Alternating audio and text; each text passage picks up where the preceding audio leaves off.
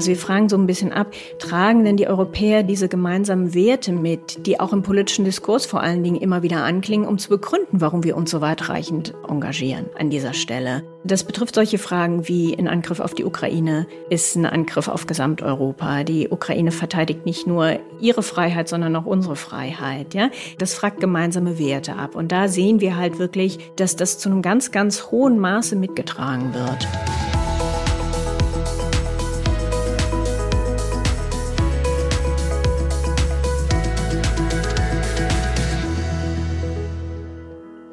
Herzlich willkommen zur Februarfolge unseres Podcasts Zukunft gestalten. In diesen Tagen möchten wir, Jochen Ahns und ich, Malva Zucker, über ein Thema sprechen, das uns seit einem Jahr berührt und das nichts von seiner Dramatik verloren hat. Und von dem wir nie geglaubt haben, dass so etwas mitten in Europa wieder geschehen kann. Ja, richtig. Hallo Malva. Auch mir fällt es immer schwerer, über das unendliche Leid zu reden, dass dieser russische Angriffskrieg seit dem 24. Februar, also seit einem Jahr, über die Menschen in der Ukraine bringt. Aber gerade weil das so ist, müssen wir darüber sprechen und müssen wir uns fragen, was Europa diesem Krieg entgegenzusetzen hat. Und zu der Frage, wie die Europäerinnen zum Krieg um die Ukraine stehen, forscht die Bertelsmann Stiftung ja bereits seit einem Jahr, seit Beginn des Krieges, sehr intensiv und auch darüber wollen wir reden. Genau. Und das tut eine unserer KollegInnen ganz besonders engagiert, nämlich Isabel Hoffmann aus unserem Programm Europas Zukunft. Und sie fühlt mit ihren repräsentativen Umfragen unter dem Namen EU-Opinions den BürgerInnen sozusagen den Puls.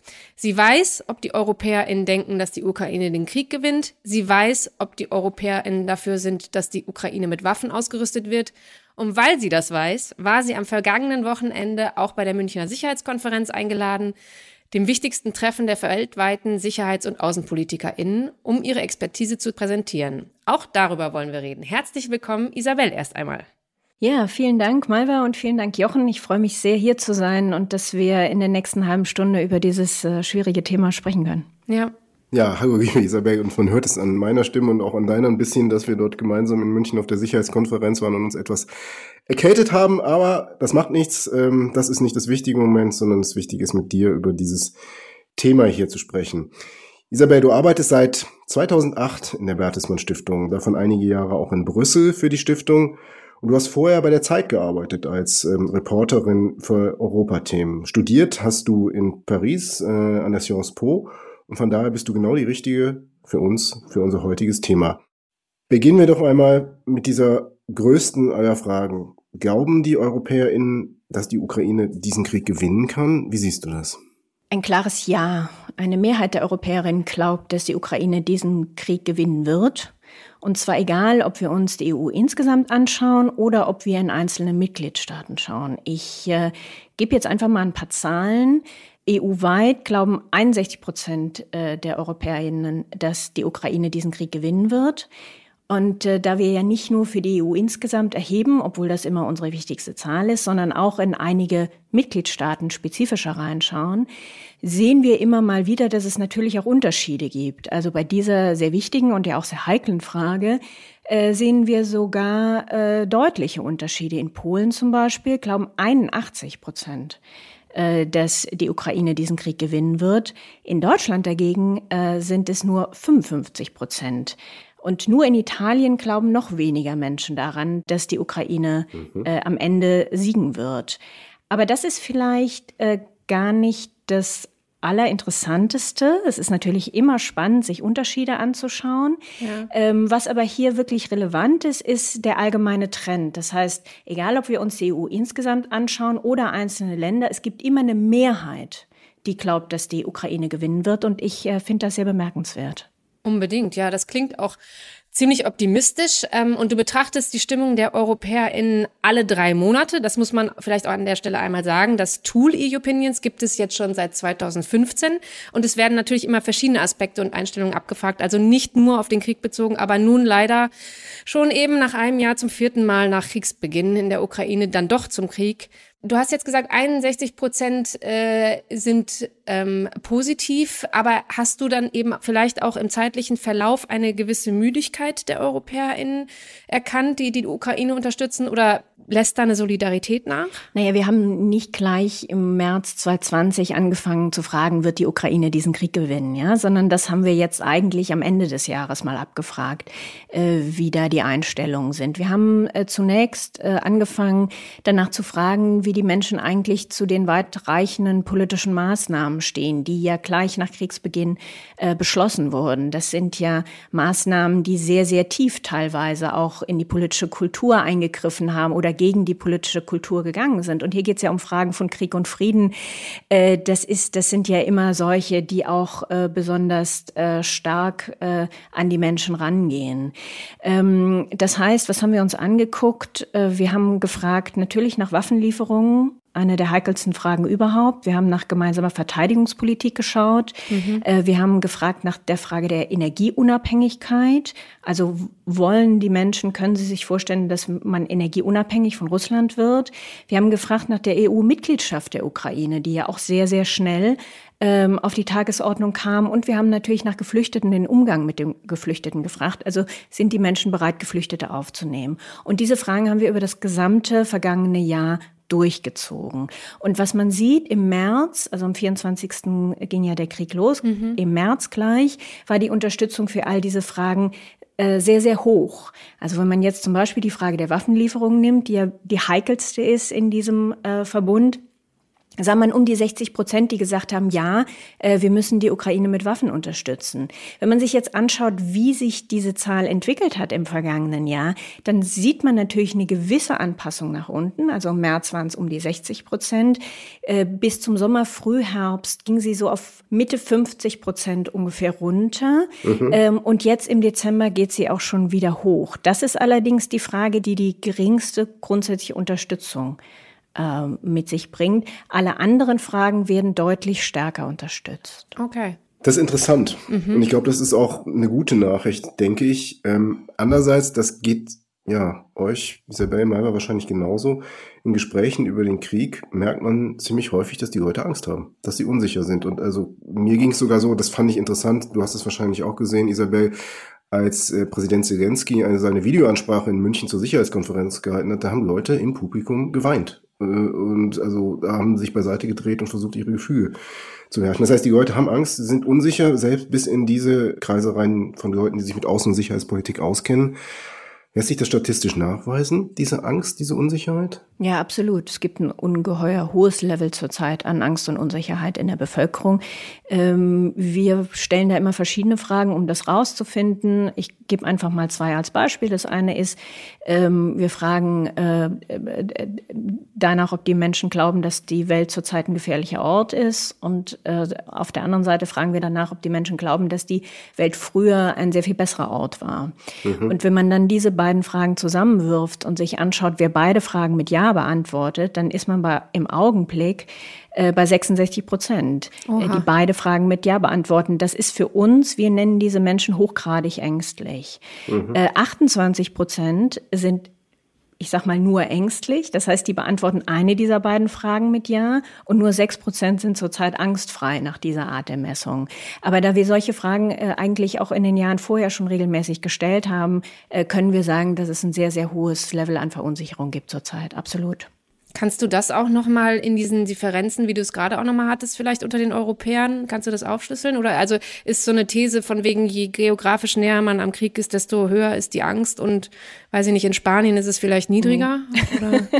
also das sollte man okay. annehmen. Ich kann okay. das auch machen für euch. Ich muss jetzt kurz nachgucken, ja. Äh, wenn ihr das haben wollt. Aber es, man, man kann es so nicht aufschlüsseln. Ja? Das lässt sich ähm, übrigens auch auf unserer Website finden. Ha, sehr ähm, guter Hinweis. www.bertesmann-stiftung.de Die ganze Ukraine-Umfrage von Jupinsen ist sehr interessant und man kann auf vielen Grafiken angucken, wie die einzelnen Fragen beantwortet werden. Ja, und man kann auch unter www.opinions.eu alles lesen.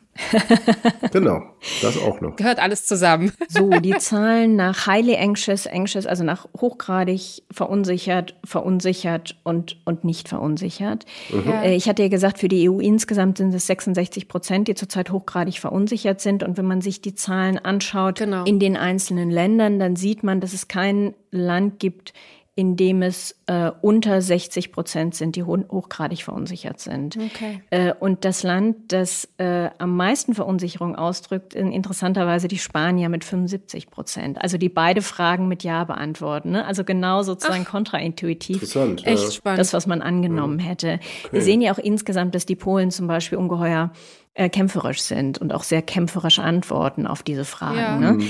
Ähm, aber auch die sind nicht angstfrei. Ne? Auch da sagen 65 Prozent antworten auf beide diese Fragen ja mhm. und sogar 30 Prozent äh, entweder also auf eine dieser Fragen ja. Ne? Das ist so die Verteilung und überall in jedem Mitgliedsland äh, Land sind es äh, unter 10 Prozent, die zurzeit weder das eine noch das andere mit Ja beantworten. Also es ist schon bemerkenswert. Das zeigt aber auf jeden Fall, dass das Thema ganz Europa beschäftigt, genau, vom westlichen ja. Rand, von Spanien bis Osten bis äh, nach Polen hinein. Das ist wirklich interessant. Ja, das stimmt. Wir haben ja auch solche Fragen gestellt, äh, die darauf abzielen, um herauszufinden, ob sich die Leute eigentlich betroffen fühlen durch diesen Krieg. Ne? Wir haben ja eine Frage, die, die darauf abzielt, sagen, äh, dieser Angriff auf die Ukraine ist ein Angriff auf Gesamteuropa. Ne? Mhm. Das ist ja, es fragt ja ein Bedrohungsgefühl ab bei den Leuten. Ne? Mhm. Und da haben wir ja ganz, ganz hohe Zustimmungswerte, deutlich über 70 Prozent sind.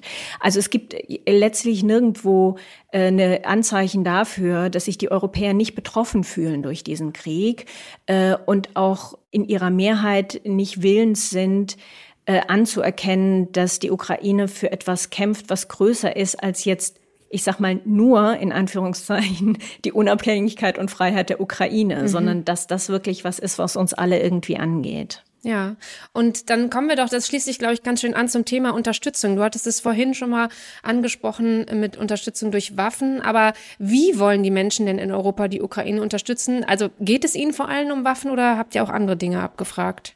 Wir haben natürlich äh, eine ganze Reihe von Dingen abgefragt. Ja. Also man kann eigentlich sozusagen zwei große Felder identifizieren, die wir abgefragt haben. Das, was wir jetzt äh, gerade äh, kürzlich veröffentlicht haben, geht ja eher so in die Werterichtung. Mhm. Also wir fragen so ein bisschen ab, tragen denn die Europäer diese gemeinsamen Werte mit, die auch im politischen Diskurs vor allen Dingen immer wieder anklingen, um zu begründen, warum wir uns so weitreichend äh, engagieren an dieser Stelle.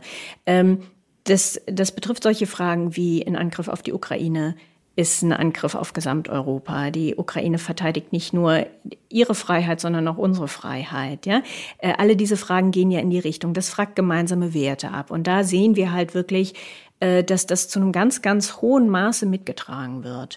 So, und aber auf der anderen Seite haben wir, und das haben wir eher im, im ersten Jahr gemacht, so politische Maßnahmen abgefragt. Also ganz konkrete Entscheidungen, äh, die von der Politik getroffen wurden, die letztlich natürlich Rückwirkungen auf das Altersleben von allen haben, als Beispiel Energieunabhängigkeit. Da haben wir ja vor allen Dingen dann mhm. im Frühherbst, Spätsommer, Frühherbst sehr intensiv drüber diskutiert, steigende Preise. Wer bezahlt das? Wer kann das tragen? Unter welchen Umständen wird das getragen? Wem wird geholfen in dieser Situation? Mhm. Ähm, aber das reicht ja sehr, sehr tief in den Alltag der Leute mit rein. Äh, aber auch natürlich das Aufnehmen von Geflüchteten. Ja, das äh, mhm. haben wir auch die Diskussion. Das kommt in unseren Kommunen an. Das müssen ja Strukturen geschaffen werden. Die Leute erleben das direkt vor Ort, was die Auswirkungen sind. Und dann ist die Frage, ob das über die Zeit einfach mitgetragen wird oder ob nach einer ersten Moment der Emphase und der Betroffenheit und des Engagiertsein man anfängt zu sagen, ja, okay, aber jetzt wird es vielleicht ein bisschen zu viel. Und das an der Stelle können wir einfach so nicht finden. Es gibt einen geringen Anpassungswert um zehn Prozent, würde ich sagen, äh, übers Jahr hinweg. Aber schon im Dezember diversifiziert sich das, sodass ich sagen würde, was diese politischen Maßnahmen betrifft, gibt es ein immer noch ein hohes Maß an Unterstützung und das pendelt sich im Augenblick auch auf einem relativ hohen Level ein. Okay. Ein Jahr schon dauert der Krieg jetzt und ähm, Isabel, zurzeit entzündet sich ja nicht nur in Deutschland eine große Debatte darüber, ob es nicht jetzt eigentlich eine Zeit sei, Verhandlungen mit Russland, mit Putin zu führen, um das Sterben in diesem Krieg zu beenden. Hm, vielleicht ein persönliches Wort. Also ich persönlich bin der Meinung, dass dies nur die UkrainerInnen entscheiden können und niemand sonst. Ähm, aber wie sehen das denn die EuropäerInnen nach deinen Umfragen? Ja, da bist du äh, vollkommen in der Mehrheit, äh, lieber Jochen. Äh, das ist auch eine Frage, die wir gestellt haben. Also die Frage war, die Ukrainer kämpfen in diesem Krieg, nur die Ukrainer können entscheiden, wann sie verhandeln mhm. wollen und wann sie weiterkämpfen wollen. EU-weit ähm, sind damit 75 Prozent äh, einverstanden mit dieser Aussage. Okay. Äh, in Deutschland sind es 73 Prozent. Äh, insgesamt eine sehr große Mehrheit. Eine sehr, sehr große Mehrheit, mhm. genau. Also man muss vielleicht auch noch mal dazu sagen, dass in unseren liberalen Demokratien, in denen es ja ganz viele äh, Meinungen gibt und äh, diese Meinungsdiversität wollen wir ja auch haben, man sehr selten diese hohen Werte sieht, Zustimmungswerte. Ja, das mhm. ist, äh, das muss man vielleicht erklärend und als Kontext irgendwie mal hinzuerwähnen. Ja. Und in allen einzelnen Mitgliedstaaten sind letztlich haben wir Werte über 70 Prozent. In Frankreich und Polen sind sogar über 80 Prozent Zustimmung. Nur die Italiener äh, reißen an dieser Stelle einen Tick wieder nach unten aus. Da sind es aber immerhin 65 Prozent, äh, die auch meinen, dass es letztlich äh, die Entscheidung der Ukrainerinnen sein muss, mhm. äh, wie sie in diesem Krieg weiterverfahren. Okay. Und das Thema Sanktionen ist ja auch ein äh, sehr großes Thema. Könnt ihr, habt ihr das auch abgefragt und ähm, wie halten es die Europäerinnen mit den Sanktionen gegenüber Russland? Ja, ich finde das äh, Beispiel Sanktionen ist wirklich ein hochinteressantes, weil ich glaube, was auch total wichtig ist zu erwähnen, dass eine Unterstützung im Prinzip also in Bezug auf den Wert und auf die grundsätzlichen Kontext und Haltung, die man in so einer drastischen Situation hat. Nicht heißt, dass man mit jeder einzelnen Maßnahme unbedingt mehrheitlich auch konform gehen muss. Mhm. Äh, und äh, das sieht man bei dem wichtigen Thema der Sanktionen äh, absolut, weil man da wirklich ein eher gespalteneres Bild sieht. Wir sehen, dass EU-weit die Verteilung so ist, 40 Prozent halten die Sanktionen für wirksam, 40 Prozent halten die Sanktionen für nicht wirksam und 20 Prozent wissen nicht, äh, was sie davon halten sollen. Und wenn man jetzt in die einzelnen Mitgliedstaaten reinschaut, dann sieht man auch, sagen wir mal, gewisse Muster, die sich wiederholen. Äh, die Polen sind äh, sind auch an dieser äh, Stelle besonders bestimmt. 59 Prozent sagen, die Sanktionen sind wirksam, 25 Prozent äh, nur sagen, die Sanktionen sind nicht wirksam und 16 Prozent wissen nicht, äh, was sie davon halten sollen. Deutschland wiederum ist an dieser Stelle äh, eher vorsichtiger oder eher am unteren Level der äh, Unterstützung. Da haben man 36 Prozent, die sagen, sie sind wirksam, 48 Prozent, die sagen, sie sind nicht wirksam und auch 16 Prozent, äh, die an dieser Stelle äh, offenbar glauben, dass sie nicht genug wissen, um eine Einschätzung zu treffen. Ich finde das insofern interessant, als dass am Anfang des Krieges dieses Sanktionsthema ja wahnsinnig prominent war.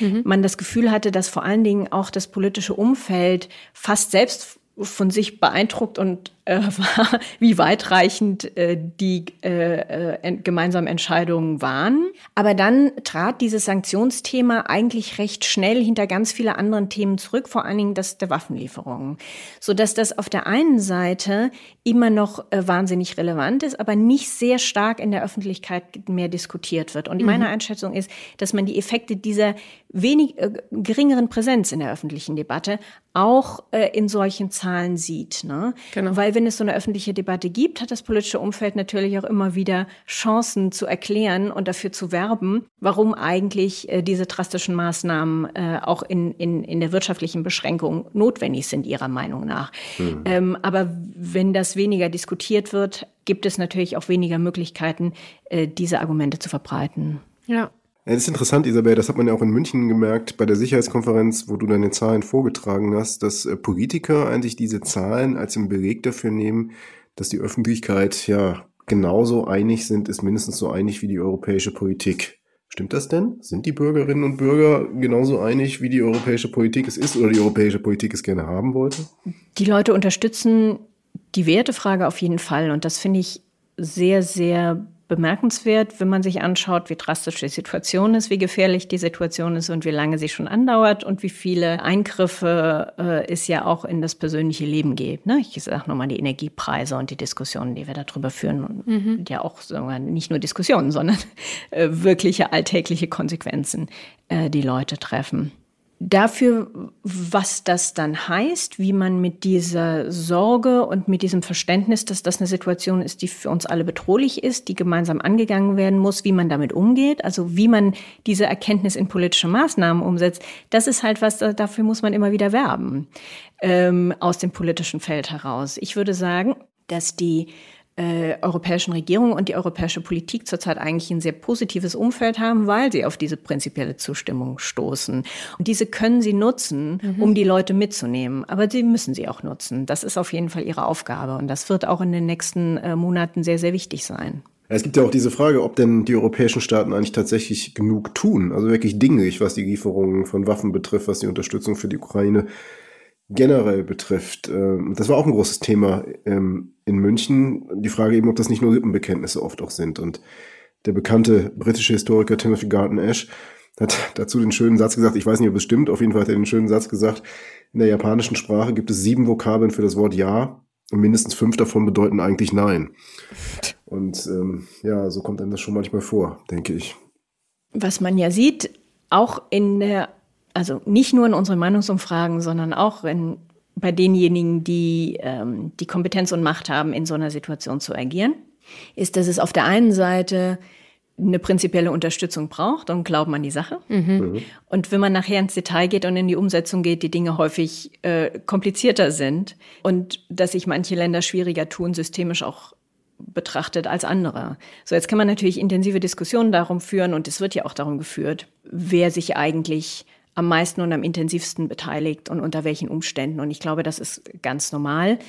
Für die Politik selbst ist es, glaube ich, wichtig zu wissen, dass sie unter diese Unterstützung in der Bevölkerung haben und dass, wenn sie eine Entscheidung treffen, äh, sie diese dann auch kraftvoll vertreten können. Mhm. Vielleicht bevor wir zum Schluss kommen, ich habe noch eine kurze Frage, weil das fiel mir gestern so auf nach diesem Besuch von Joe Biden, diesem überraschenden Besuch in, in Kiew. Fragt ihr eigentlich auch mal ab in den Opinions-Umfragen, ob die Europäer näher oder ferner von den USA sich befinden, also diese Beziehungsumfragen? Weil ich habe schon den Eindruck, dass dieser Krieg und die Art, wie die amerikanische Regierung agiert, doch die USA und Europa wieder näher zusammenführen, was eine interessante Folge eines schrecklichen Ereignisses ist. Äh, ja, das ist eine Frage, die wir eigentlich recht regelmäßig ähm, mitlaufen lassen. Das sind mhm. ja so diese Fragen nach der strategischen Abhängigkeit oder Unabhängigkeit. Ne? Mhm. Ja. Äh, und also wir haben da verschiedene Fragen. Auf der einen Seite sozusagen fangen wir nach der mhm. Trustworthiness äh, of Partners. So, ja. Ähm, da ist natürlich vollkommen klar, dass die USA da immer noch ganz, ganz weit oben stehen. Äh, wir haben auch so eine Frage, äh, ob Europa in dieser Situation den eigenen Weg gehen sollte. Da sieht man natürlich Anpassungen, je nachdem, ob jetzt ein Trump an der Macht ist ähm, ja. und man das Gefühl hat, das ist eher kompliziert äh, und fast gegnerisch, äh, dass die Beziehung als zurzeit. Was ich auf jeden Fall jetzt in der augenblicklichen Situation sagen kann, ist, dass man ganz klar in den Zahlen gibt, dass ein ganz hohes Bedürfnis nach Einigkeit gibt, nach Gemeinsamkeit. Mhm. Ja, und das hat man ja auch wieder auf der Sicherheitskonferenz gesehen übrigens. Ne? Also egal wie unterschiedlicher Meinung man ist, äh, wenn man über die Details diskutiert auf offener Bühne, war die Message Einigkeit, Einigkeit, Einigkeit, Einigkeit. Und die war ja weniger, ich sag mal, in den Raum gerichtet, bei denjenigen, die da sitzen, die vielleicht um all diese Schwierigkeiten wissen und äh, auch die, die Dissonanzen und die Erwartungen, die erfüllt werden oder nicht, als mehr einerseits an ihre Öffentlichkeiten, aber andererseits natürlich auch an die russische Führungsriege äh, ja. und an all diejenigen, die sich vielleicht gar nicht so noch so sicher sind, ähm, wo, wie sie sich positionieren sollen in dieser schrecklichen Situation. Mhm. Isabel, zum Abschluss noch eine persönliche Frage. Ich finde das äh, E-Opinions Tool total spannend und deine Arbeit, die damit verbunden ist, ist natürlich sehr, sehr spannend. Aber jetzt beschäftigst du dich natürlich äh, zwangsläufig schon seit vielen Monaten mit der Haltung der Europäer in so einem Krieg. Ist das etwas, was dich belastet? Ähm, und wie siehst du so die Zukunft Europas dann in diesen Tagen? Natürlich belastet mich die Situation. Ich glaube, sie belastet mich so sehr, wie die meisten Leute durch sie belastet sind. Also ich mhm. kann mich in, auch in diesen Zahlen, die den Stress ausdrücken, total wiederfinden. Ja. ja. Also ich meine, jeder spürt das ja auch an verschiedenen Stellen seines Lebens. Ich habe zum Beispiel neulich versucht, auf Netflix mir äh, im Westen nichts Neues anzuschauen, diese neue Verfilmung. Mhm, ja. Und ich musste es einfach nach einer Viertelstunde Stunde ausmachen, weil es mir einfach zu nah gegangen ist. Ähm, ja. Unter anderen Umständen habe ich schon Schwierigkeiten mit solchen heftigen Situationen, aber diese Verbindung zu wissen, dass wirklich nur wenige hundert äh, Kilometer das Realität ist, das war einfach zu viel für mich. Da musste ich mich irgendwie davon abgrenzen. Verstehe ich ja. Das ist auch zu viel und das ist ja auch gefährlich und ich glaube, das muss man auch irgendwie anerkennen. Aber auf der anderen Seite muss ich auch sagen, dass solche Zahlen mir auch irgendwie Hoffnung geben, weil das ist ja doch ein, ein wahnsinniger Kulturbruch, der da passiert passiert ist. Wir haben ja alle irgendwie gedacht, dass wir aus dem Horror des Zweiten Weltkriegs gelernt haben, dass irgendwie kein Land mehr das andere überfällt aus puren eigenen Machtinteressen oder aus Ideologie oder aus einem verzerrten Bild der Vergangenheit heraus, ja, wo es nur um Dominanz geht, sozusagen Dominanz durch Waffengewalt. Wir hatten eigentlich, glaube ich, gedacht, dass wir das hinter uns gelassen haben. Und das ist ja der Schock, mhm. den wir jetzt irgendwie alle erleben. Und ich glaube, in diesen in diesen Zahlen, die wir haben, sieht man den Ausdruck auch, dass die Europäer, egal wie viel sie sich mit Politik beschäftigen oder nicht, das auf einem tiefen Level verstehen und darauf reagieren. Und dann sagen, nee, wir wollen aber Einigkeit, wir wollen das gemeinsam machen, wir haben ein Bedürfnis danach, nicht nach Abgrenzung, sondern nach gemeinsam diese Situation zu bestehen. Und das wiederum muss ich sagen, das gibt mir Hoffnung. Und das gibt mir auch Hoffnung für die europäische Politik, weil wir sind durch so viele Krisen gegangen und man sieht das auf diesem High Politics Level nicht aus den besten Motiven oder Situationen heraus, aber dass sie besser darin werden, auch schnell und äh, entschieden auf krasse Situationen zu reagieren. Und das kommt auch bei den Leuten gut an. Ja. Hm. Und das gibt mir auch Hoffnung, dass wir da in einem positiven Lerneffekt sind. Auch wenn die Situation, in der dieses Lernen passiert, furchtbar ist und wir uns alle wünschen würden, es wäre nicht so. Absolut. Danke, Isabel, dass du bei uns warst und danke, dass du nicht nur Zahlen, in Anführungszeichen nicht nur, sondern auch Hoffnung, ein bisschen Hoffnung mit uns hier zum Schluss geteilt hast und ähm, Nimm es bitte nicht persönlich, ich glaube, das passt aber zu dem, was du gerade gesagt hast. Wenn ich hoffe, dass du nicht mehr allzu lange die Einstellung der EuropäerInnen zu diesem Krieg ermitteln musst, weil dieser Krieg hoffentlich irgendwann dann doch mal zu Ende geht. Hoffentlich. Ja, das äh, hoffen wir alle. Und ich ja. äh, freue mich, dass ich da sein durfte und vielen Dank, dass ihr mich eingeladen habt. Danke, Isabel. Und sehr, sehr schön, dass die Stimme noch gehalten hat so lange. In der nächsten Folge beschäftigen wir uns ebenfalls mit einem immer noch sehr aktuellen und ebenso wichtigen Thema. Und ich freue mich wirklich, dass wir in diesem Podcast dann oder in dieser Podcast-Folge endlich über das Thema Frauenleben, Freiheit und die Situation im Iran sprechen können. Wir werden spannende Gäste haben und hoffen, dass wir dabei unterstützen können, nicht in Vergessenheit äh, zu geraten. Und in der Zwischenzeit, wie immer, schreibt uns gerne podcast at bertelsmann-stiftung.de, abonniert uns gerne, folgt uns, aktiviert die Glocke. Wir freuen uns immer sehr. Tschüss und bis zum nächsten Mal. Ja, auch von mir. Tschüss und alles Gute.